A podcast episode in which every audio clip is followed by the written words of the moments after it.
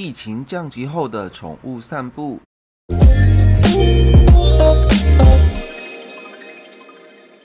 大家好，欢迎回到家有健犬，我是霍三片。今天呢，主要是来讲疫情降级后的宠物散步，我们应该要注意些什么呢？不过有些饲主可能就会觉得，不过就是个宠物散步嘛，为什么还会需要小心什么呢？前阵子啊，因为疫情的关系，大家对于宠物的活动时间以及形式，多少都会有所变化。有的饲主选择改变散步的时间，有的选择减少散步的时间，甚至有些人甚至直接选择取消散步这个活动。只有等到宠物们需要出门大姐小姐的时候，才会带它们出门走走。不管你是采取哪一种形式的变化。在恢复固有活动的形式之前，都会有一些事情值得去注意的。所以今天就让我们继续听下去吧。第一点，我们会需要先去做准备的，也就是室内活动的准备。因为长期待在家中，身体对于活动上来说，都还是会有些微的钝化的情况，所以可以尝试着先在家里进行一些。肌肉力量或者是一些简单的平衡本体觉的训练，来让狗狗提早认识一下自己的身体，重新认识一下自己的动作，来避免在外面的时候突然有过度激烈或者是太快速的动作，来导致狗狗受伤的机会增加。另外，也有一种散步前的准备，是在家中进行暖身。很多时候，狗狗出门前都是处在躺着休息的这个情况下。这个时候呢，突然跟狗狗说要出门散步的话，通常狗狗都会很兴奋的跳起来，来准备出门。但是这样反而很有可能，因为前面狗狗的身体因为休息了太久，比较冷却了，所以会建议在起身之后，先做一些简单的居家活动，来让狗狗来达到一些暖身的效果。我们可以从一些比较简单的坐下、站起来的口令。或者是也可以进行一些像是绕圈呐等等的活动，来帮助宠物们提早将身体热起来，这样子可以降低狗狗们出现肌肉拉伤或者是韧带受伤的机会哦。那再来我们要讲的是它的活动量需要逐步的恢复。很多人会说，不就是狗狗散步而已吗？又不像运动员那样运动强度很高，也没有受伤。为什么活动量要逐步的恢复呢？不能够马上恢复到原本的活动量就好了吗？其实啊，活动量呢会取决于几件事情，分别为狗狗本身的能力、活动项目的难易度、活动的时间以及活动时的环境复杂程度。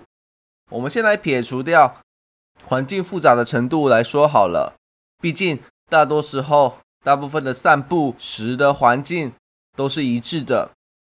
并且散步的强度算是适中，甚至偏弱，所以剩下需要考量的事情就只剩下狗狗本身的能力以及活动的时间。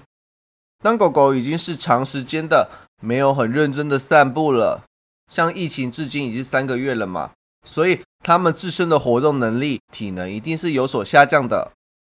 这个时候呢，我们就会需要下休走路的时间。来让狗狗能够重新培养它的体能以及肌肉力量，避免因为一下子的运动时间太长，导致肌肉的疲劳，逐渐的导致韧带拉伤，最后变成关节磨损的情况。当然啦，这边的例子都是以单纯的散步为主。如果家中的狗狗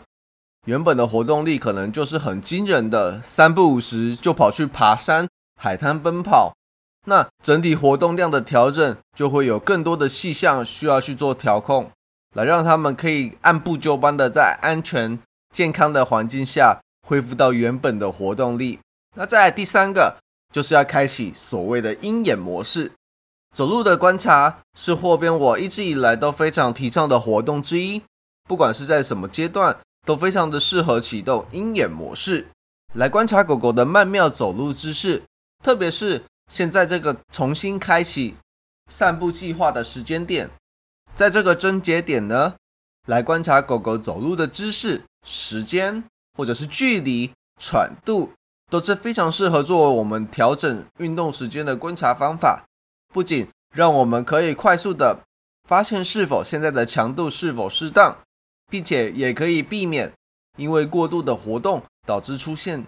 前面所说的肌肉疲劳，甚至导致后续衍生出来的韧带与关节的疾病。那再来最后，散步后的缓和以及补充也都是非常重要的。也正因为前面所提到的初始的这个阶段，很容易让狗狗在散步的时候出现肌肉疲劳的情况，所以在散步过后的按摩、放松、冰敷都是非常重要的事情。可能你会说你的时间比较不够，没有办法做的这么完整，但是你只要每天散步完之后，可以做按摩或者是放松、冰敷。当中的其中一项，对狗狗来说都是非常有帮助的，让狗狗们能够有足够的修复能力，避免发炎反应太过的猖獗，并且在这种炎热的天气当中，户外散步之余，适时的水分补充是非常重要的，不然你前面做了再多的运动活动，到最后都只是让狗狗更加不健康而已，所以。记得定时的补充狗狗的水分哟。那当然了，可能还是有些饲主对外在的环境还是没有那么放心，那么紧张，还是不太敢放胆的带着狗狗到处爬爬照活动。所以这种情况呢，就会非常适合自己在家里进行一些居家的活动。一方面防疫，一方面也安全，而且更可以借由这种不懂的活动以及训练。来培养狗狗与人之间的感情和体力，来为未来真正解封的时候做好大玩一波的准备。然而，现在家有健犬呢，持续有线上咨询的活动，如果大家有兴趣的话，都欢迎私讯粉砖或者是赖的官方账号。另外，如果有想要了解更多家有健犬的服务内容的话，也可以在 Google 搜寻家有健犬。就可以从我们的官方网站中得知哦。最后呢，再跟大家讲一个好消息，目前呢，预计九月的时候就会开始恢复定期的北上咨询。所以，如果有想要上实体的课程的，或者是担心八月这段期间单跑的交通费太高的话，可以持续关注我们的最新动态哦。我们下次见，拜拜。